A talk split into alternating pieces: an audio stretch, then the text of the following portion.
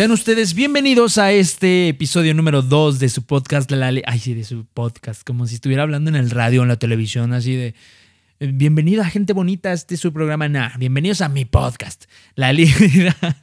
ya fuera de broma, me da mucho gusto que estén escuchando este segundo episodio. Y antes de entrar de lleno al tema de hoy, que como ya lo vieron el título es Qué aburrido es ser cristiano quisiera leer eh, una opinión que me mandó mi amigo Ian Chris-26 sobre el episodio número uno, que si no lo han escuchado, bueno, hablamos, primero te lo recomiendo escuchar y si no lo quieres escuchar y ya te dio flojera, en contexto hablamos del COVID.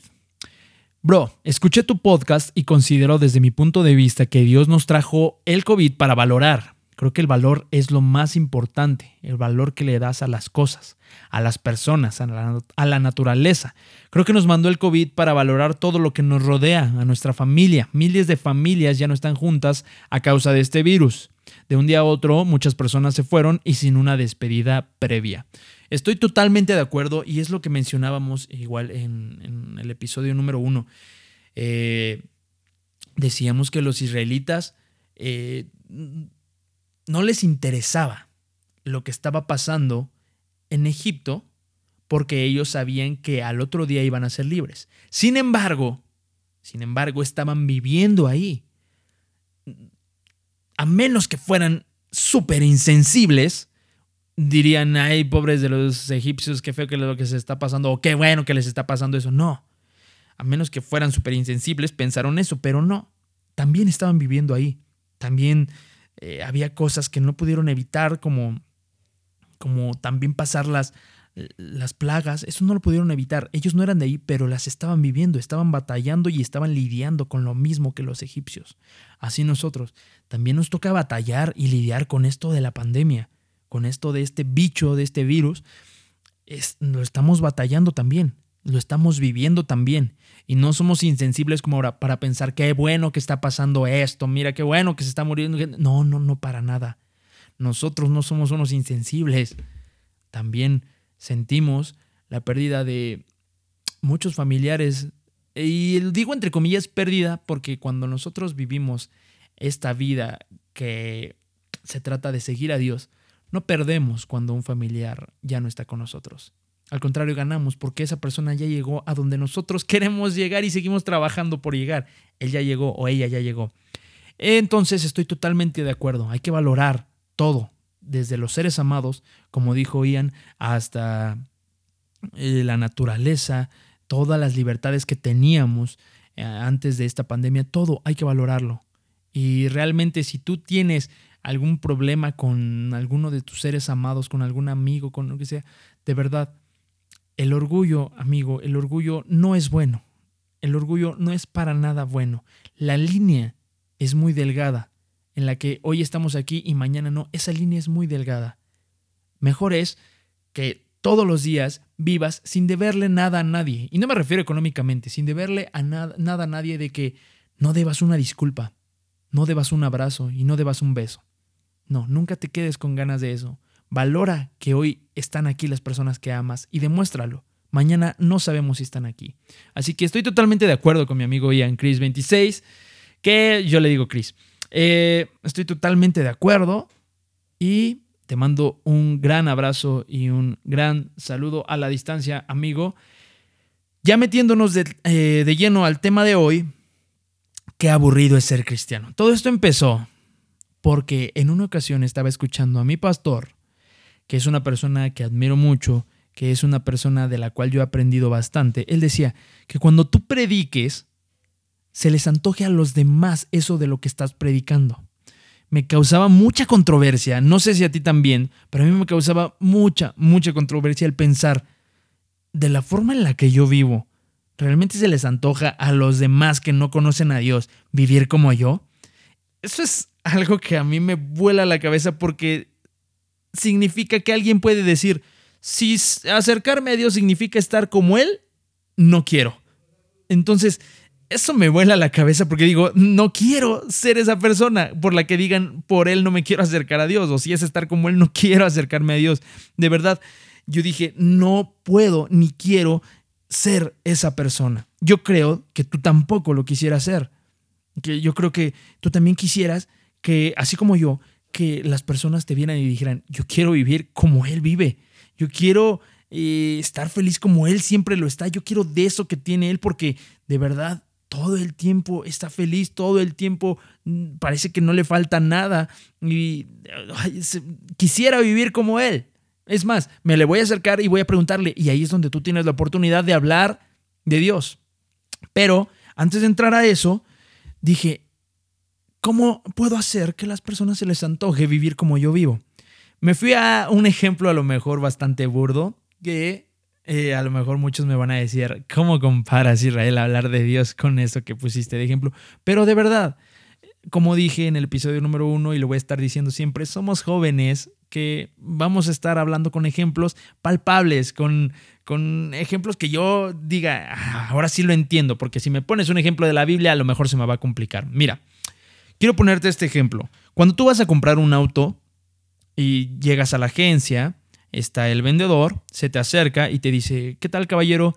¿Qué auto está buscando? Y tú dices, bueno, yo estoy buscando eh, tal auto y este me interesa. Ok, siéntese aquí, mire. Le voy a platicar un poco de este auto. Este auto no puede ir en las inundaciones. Este auto, como está chaparrito, no pasa los topes. Este auto no corre a más de 200 kilómetros por hora. Este auto no tiene vidrios eléctricos y tampoco trae gasolina en este momento. ¿Se lo lleva? Definitivamente van a decir no, porque no lo convenciste, porque no, no se le hizo para nada atractivo eso que tú le estás ofreciendo.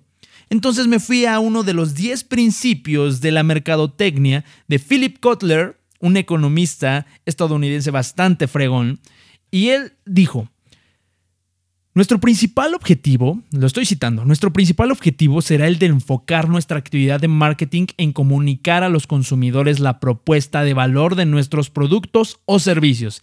Es decir, en qué les va a cambiar la vida nuestro producto, qué les va a aportar con respecto a la competencia. Entonces, cuando tú quieres ofrecerle algo a alguien, no le vas a decir todo lo que no tiene. Le vas a decir, o, no le vas a decir todos los problemas que te va a causar. Le vas a decir por qué te va a cambiar la vida. Eh, le vas a decir por qué te conviene, por todo lo que sí tiene. Y es ahí donde quiero llegar. Siempre, siempre estamos etiquetados los cristianos. Siempre que hablamos de un cristiano, dicen, yo no soy cristiano porque, ay, perdón amigos, pegué en la mesa. Como les dije, no soy un locutor profesional y se me olvida que no hay que pegar en la mesa. Pero bueno, eh, cuando nosotros intentamos ofrecer algo, no le decimos todo lo que no tiene, le decimos lo que sí tiene. Por tanto, cuando nosotros hablemos de Dios, no vamos a decir, bueno, si quieres ser cristiano, no puedes tomar, no puedes eh, fumar, no puedes eh, ir a fiestas, no puedes tener, no puedes tener novia, no puedes, eh, no puedes, no puedes, no puedes, no puedes. La gente va a decir, pues entonces no lo soy mejor, porque me va a hartar estar lidiando con limitaciones. Ojo, las tenemos, pero, pero no se las ofreces así. Por eso hoy quiero cambiar esa etiqueta que hemos tenido los cristianos durante mucho tiempo. Si tú piensas en un cristiano es, uy, ya no puedo tomar, uy, ya no puedo hacer esto, ya no puedo hacer aquello, no puedo hacer... No. ¿Qué pasaría si te le acercas a alguien siguiendo los principios de Philip Kotler de la mercadotecnia, que no hay que ser cristianos para entender estos términos? ¿Qué pasaría si te le acercas a alguien y le dices, oye, este, si me hablas de que te interesa ser cristiano, está bastante bien porque significa que puedes hacer esto, que puedes hacer aquello, que ahora vas a poder hacer esto y, y le empiezas a decir todo lo que sí puedes hacer. Porque hemos estado en una burbuja de que todos dicen lo que no podemos hacer los cristianos, pero ¿qué pasa con lo que sí podemos hacer? Otra frase, mi pastor, que tiene muchísimas y de verdad son tesoros para mí. Él dice que en Job viene cuando eh, Job dice, recibiremos de Dios solamente lo bueno y no lo malo. Y él, mi pastor Arturo, dijo, recibiremos de Dios solamente lo malo y no lo bueno. Eso dije, ¡pum! Eso cambia totalmente el enfoque que le habíamos estado dando. A ver, ¿quieres ser cristiano? En lugar de pensar en todo lo que no puedes hacer, ¿por qué no piensas en todo lo que vas a poder hacer si sigues a Dios? ¿Por qué no piensas en todo lo que sí puedes hacer. en todo lo que ahora vas a poder hacer, en todos tus derechos. Deja de pensar en las obligaciones que tienes para ser cristiano. Piensa en todos los derechos que Dios te va a dar. Sí vas a tener obligaciones, pero, pero no... Lo mismo de los carros, no, no les dices, ok, señora, este carro le va a tener que estar echando 800 pesos eh, semanalmente de gasolina, solamente para que lo lleves. No, no le dices todo lo que le va a tener que tocar hacer. Este carro lo va a tener que estar lavando porque en el negro la mugre se ve mucho más. No, le dices, este carro negro se va a ver flamante. Este carro ahorra gasolina. Este carro, o sea, dices todo lo que sí podemos hacer. Eso es lo que hoy quiero que te lleves. Cuando tú hables de Dios, digas todo lo que sí puedes hacer. E igual, si tú no eres cristiano, y estás escuchando este podcast, eh, que no sé por qué lo estás escuchando, si no eres cristiano, no, no es cierto. Si alguien te mandó este podcast, es yo quiero decirte hoy todo lo que sí puedes hacer, todo lo que vas a poder hacer si tú sigues a Dios. No te quiero decir todo lo que tienes que dejar de hacer, no, quiero decirte todo lo que ahora tienes derecho por ser un hijo de Dios. Porque los hijos de Dios, es ahí donde quiero entrar a un segundo punto. Los hijos de Dios muchas veces nos han predicado de que tú no eres nada, eh, eres un necesitado de Dios y eres un pobre pecador que no tiene nada y eres un desnudo a los ojos de Dios ok, estoy de acuerdo que nosotros sin Dios no somos nada. Estoy de acuerdo. Totalmente de acuerdo. Yo frente a Dios, si, no tuviera a Dios, no sería nada, no, no, no podría tener nada. Estoy totalmente de acuerdo. Pero frente a Dios soy eso. Pero frente a los hombres, frente al mundo, no soy eso. Y no me lo estoy sacando de la manga. Vamos a un ejemplo, por ejemplo. Vamos a un ejemplo, por ejemplo, ¿eh? Discúlpenme. Vamos a un ejemplo. El rey David. El rey David ante Dios era un frágil, era un débil, era un necesitado, era un pecador.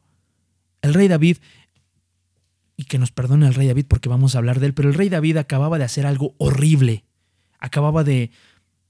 Eh, es que no quiero decir palabras fuertes para que no vaya a tener ningún problema con las plataformas donde estamos subiendo este podcast, pero el rey David acababa de eliminar a una persona para quedarse con su esposa. Eso era algo horrible.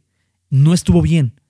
Entonces el rey David estaba sufriendo y el rey David estaba rompió sus vestiduras y estaba literal en el suelo berreando, no guerreando, berreando de berrinche, casi casi, estaba berreando, llorando, eh, todo, eh, todo deshecho por dentro y por fuera, pidiéndole a Dios. Y Dios lo veía y él estaba tratando con él. Pero mientras, todo el mundo o todos los pueblos no decían, ah, mira, él es el rey frágil. No.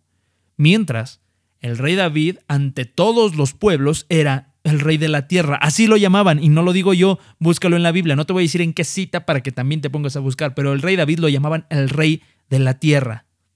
Entonces, él ante Dios era un necesitado, era un frágil, pero ante los hombres no.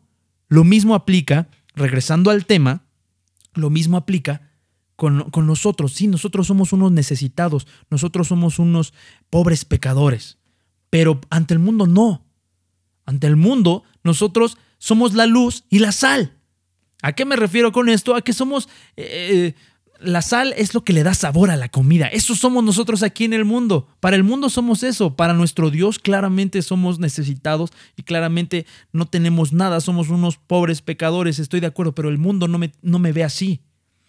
Y entonces el mundo que ve, el mundo ve que yo soy la sal y que soy la luz de este, soy la sal y la, y la luz del mundo y se, le, se me acerca diciendo yo también quiero serlo, yo quiero ser, yo quiero tener eso que tienes tú y tampoco me lo estoy sacando de la manga. El Señor Jesús lo dijo, ustedes son la sal y la luz de este mundo. De hecho, se los voy a citar en este momento. Dice, en cambio, Ah, ustedes son la luz del mundo, como una ciudad en lo alto, una colina que no puede esconderse. Nadie enciende una lámpara y luego la pone debajo de una canasta. En cambio, la coloca en un lugar alto donde ilumina a todos los que están en la casa. De la misma manera, dejen que sus buenas acciones brillen a la vista de todos para que todos alaben a su Padre Celestial. ¿Qué significa esto? Que todos tienen que ver como eres luz y por eso se les antoje ser como tú. No tienen que ver, ay, si voy a estar así de necesitado y así voy a ser un pobre pecador, pues mejor me quedo como estoy. Eso es obvio que lo van a pensar. Pero no, si ellos dicen, Él es la luz de este mundo, Él brilla en este mundo, se les va a antojar ser como tú.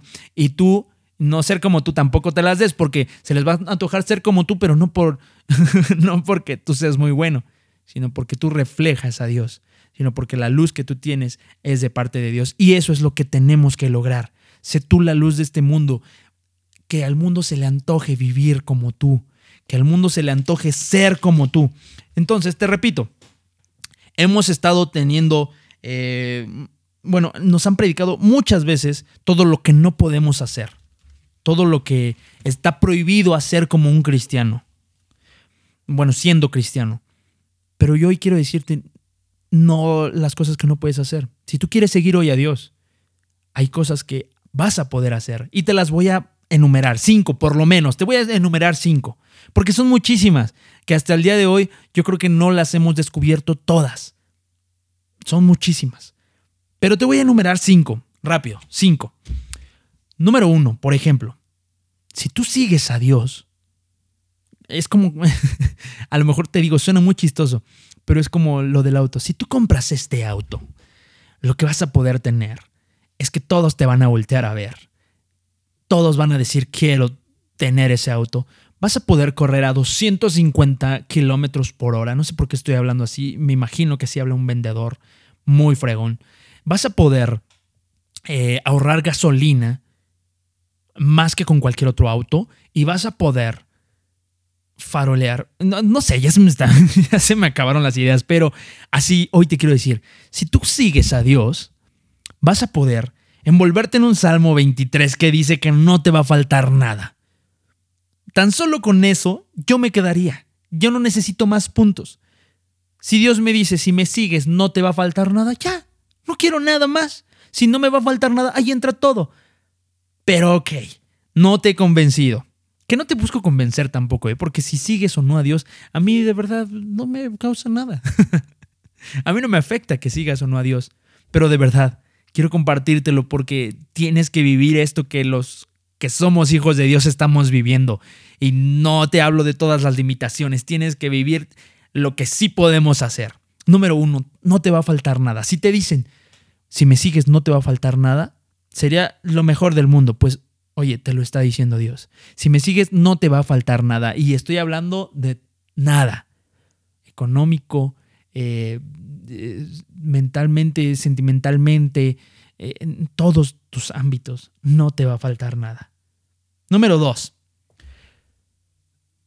Los cristianos o los hijos de Dios, desde la Biblia, de todos los que tú encuentres ahí, aparece que nunca se quedaban quietos. Si te das cuenta, todos se están moviendo, de un lugar a otro constantemente. Eventualmente se quedan en algún lugar, pero es porque Dios ya los mandó ahí, pero constantemente se están moviendo.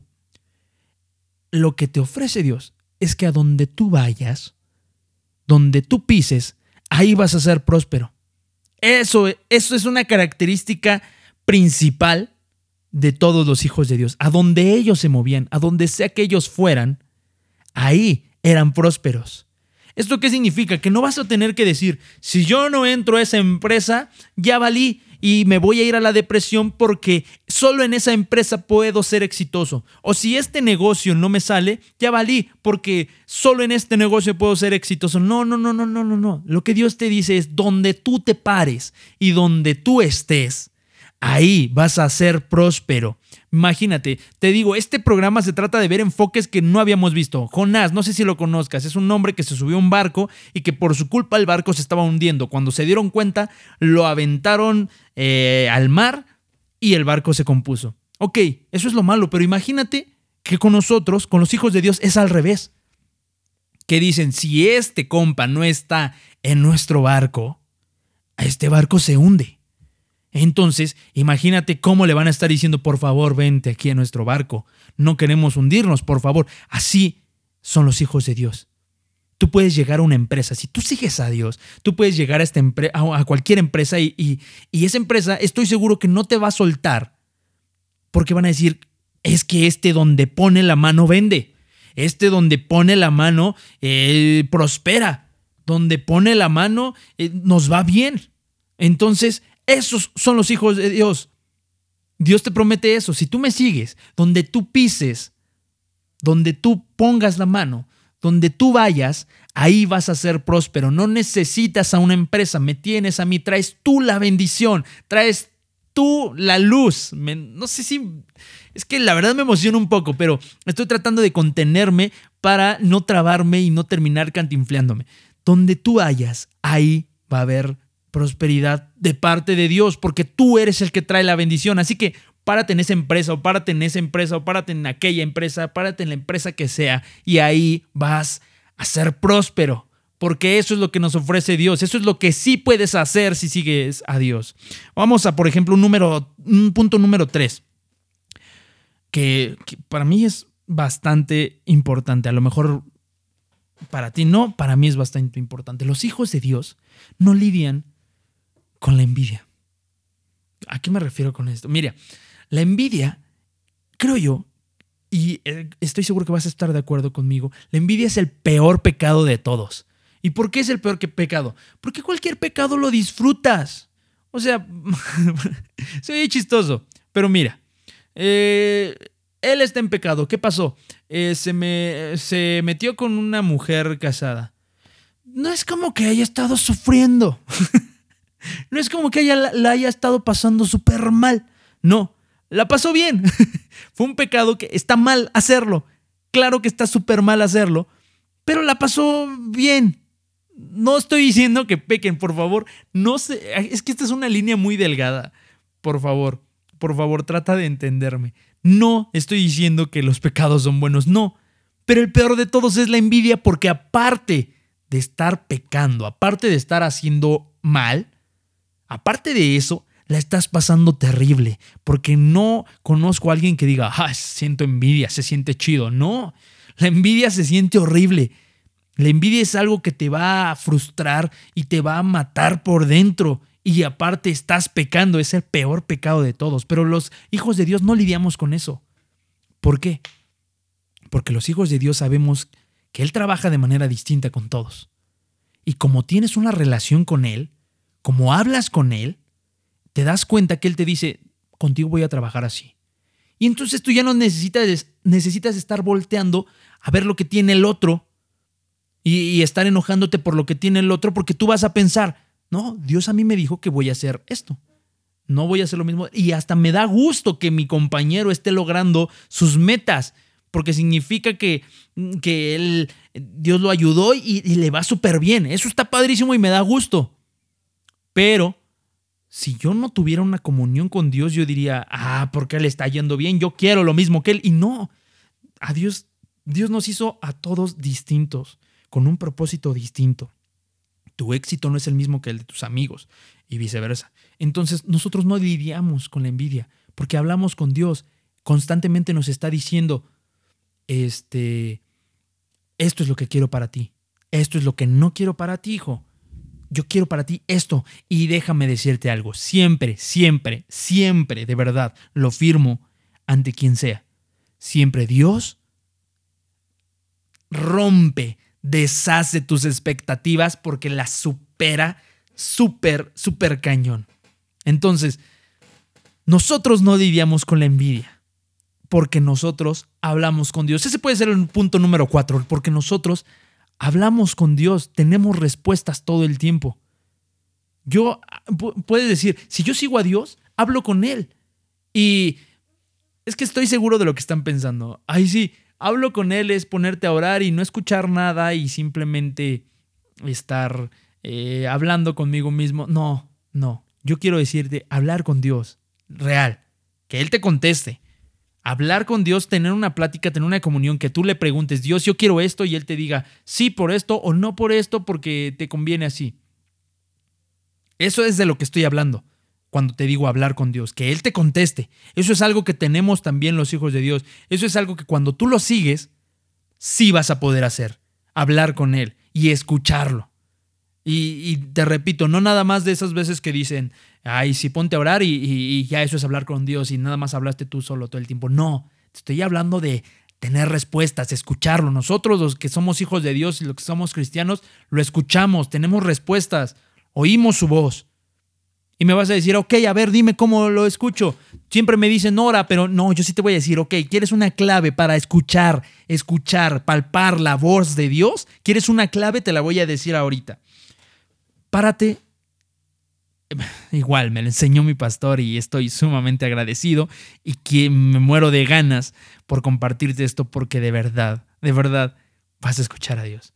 Párate de madrugada un día un día párate de madrugada cuando todos estén dormidos, ponte frente a tu ventana y empieza a agradecerle a Dios todo lo que tienes. No empieces a pedir, no empieces a cuestionar, no empieces a preguntar, no, no, no, no, no, no. Solamente vas a agradecerle a Dios por todo lo que tienes. Y si quieres aún más, un nivel más cañón, o sea, si quieres todavía más, agradecele por lo que no tienes también. Esto no es para cualquiera. Te estoy hablando de hablar con Dios. Agradecele por lo que tienes y por lo que no tienes. Todo el tiempo, hazlo. Eh, cuando estés ahí en la madrugada, hazlo todo el tiempo, todo el tiempo. Dile, Dios, gracias por esto. Dios, gracias por aquello. Dios, gracias porque no tengo esto. Dios, gracias por esto. Gracias, Dios, gracias, Dios, gracias, Dios, gracias, Dios. Eso lo que va a hacer es que tú mismo te vas a empezar a dar cuenta y vas a empezar a decir, oye, sí, no tengo trabajo y le estoy pidiendo a Dios un Ferrari, pero Dios me dio un carro y sin tener trabajo. Entonces, no, Dios, gracias. Empiezas a, tener respuestas, empiezas a escuchar la voz de Dios. Y, más, si quieres tener la voz así literal y que Dios te hable, haz eso, pero no, no esperes que el primer día pase. Vas a tener que hablar con Él y vas a tener que buscarlo. A ver, por favor, amigo, si tú quieres hablar con el señor presidente de tu país, el señor presidente no te va a recibir, no vas a llegar y vas a decir, quiero hablar con el señor presidente, ah, ok, pásele, hable conmigo. No, para nada. ¿Cuánto más Dios? Él es Dios, tienes que buscarlo y tienes que decirle, Dios, yo quiero hablar contigo, Dios, yo quiero hablar contigo. Y eso sí, a diferencia del señor presidente que nunca te va a recibir, probablemente, a diferencia del señor presidente, Dios te va a decir, a ver, ¿me estabas buscando? Aquí estoy. Pero no pasa el primer día. O bueno, es probable que pase. Dios actúa de diferente manera con cada uno, pero casi seguro que no, porque así no es Dios. Si, si quieres escuchar la voz de Dios, búscalo, así como te dije, en la madrugada y agradece por todo lo que tienes, pero no un día, ni dos, ni tres, ni cuatro. Hazlo siempre, siempre, siempre. Y te prometo que vas a escuchar la voz de Dios literal. Vas a escuchar respuestas a todo lo que estás viviendo. Eso es lo que puedes hacer si tú sigues a Dios. Otro punto. Dije que iba a decir cinco, llevo cuatro. Punto número cinco. Algo que vas a poder hacer si sigues a Dios es siempre estar feliz. Eso no lo puede hacer cualquiera. Hoy con, con que te salga mal algo, se van a la depresión. Con que te, no te salga un negocio que emprendiste, puede arruinarte toda tu vida y puedes irte a la depresión. Que te dejó tu novio o tu novia, te vas a la depresión. No. Yo te estoy hablando de que pase lo que pase, tú siempre vas a estar feliz. Siempre, en todo momento vas a estar feliz. Y sí, a lo mejor van a decir, este está loco, le acaba de pasar algo horrible y está feliz. Pues sí, no, así estamos nosotros, esos somos los cristianos, eso es lo que nos diferencia, siempre estamos felices, tenemos un gozo que no podemos expresar eh, no podemos explicar, perdón, cómo, nos llega. Simplemente todo el tiempo estamos felices, todo el tiempo estamos contentos. Ese, esos son los hijos de Dios. Esos somos los hijos de Dios. Siempre estamos felices, escuchamos a Dios, no nos falta nada y, donde pisemos vamos a tener prosperidad porque somos hijos de Dios. Esos somos los hijos de Dios, esos son los cristianos, no los que te prohíben tomar, no los que te prohíben fumar. Eso no, o sea, mira, si tú amas tanto a Dios, eso en algún momento dirás, ah, pues ya lo dejé sin darme cuenta, pero eso no es lo importante. Lo importante no es todo lo que no tiene el seguir a Dios o todo lo que te prohíbe el seguir a Dios. Lo importante es todo lo que puedes hacer si tú sigues a Dios. Esa es la perspectiva que hoy me gustaría que tú y yo cambiáramos. Ya estamos hartos de enfocarnos en todo lo que no podemos hacer siendo cristianos. No, enfócate en lo que sí puedes hacer y enfócate en predicar con lo que sí puedes hacer. No, no, no me estoy refiriendo literalmente a predicar en, en una iglesia, no. Enfócate a que te vean y digan, yo quiero vivir como Él está viviendo, yo quiero vivir ese sueño que Él está viviendo, porque estar feliz todo el tiempo no cualquiera lo puede hacer. Estar feliz todo el tiempo van a decir, es una locura este, pero dejen de criticarnos, nosotros estamos eh, viviendo en nuestro mundo, ¿no? dejen de criticarnos. Si yo siempre estoy feliz, pues déjame, estoy feliz siempre. Y oye, pero acaba de partir tu abuelito, estoy feliz. Y no me lo va a quitar nada.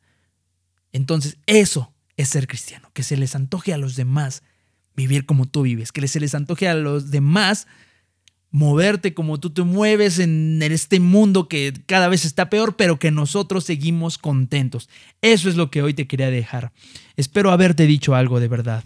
Espero de verdad que haya cambiado un poco eh, el enfoque que tenían de los cristianos. Y si tú no eres, este, no has tenido un encuentro con Dios, si tú nunca te habías acercado a Dios y por alguna razón, vamos a llamarlo coincidencia, que mi pastor le llama diosidencias, si por alguna razón tú llegaste a este podcast y ya llegaste al final y, lo escuchaste y causó algo en ti, yo solamente quiero decirte, todo esto y más vas a poder hacer si sigues a Dios.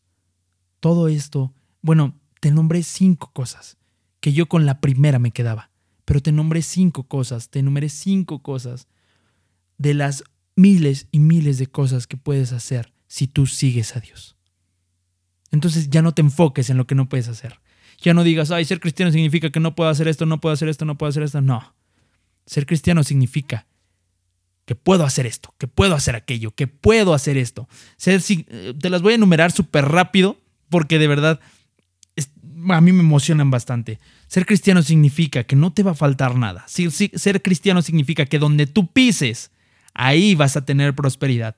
Ser cristiano significa que tú no vas a sufrir con la envidia porque tú sabes lo que Dios tiene planeado para ti. Como estás en constante comunión, Él te dice, hijo, no te preocupes, esta persona tiene esto, pero tú vas a tener esto. Porque hablas con Él, tienes una comunión. Entonces, envidia, eso no existe para nosotros, para los verdaderos hijos de Dios.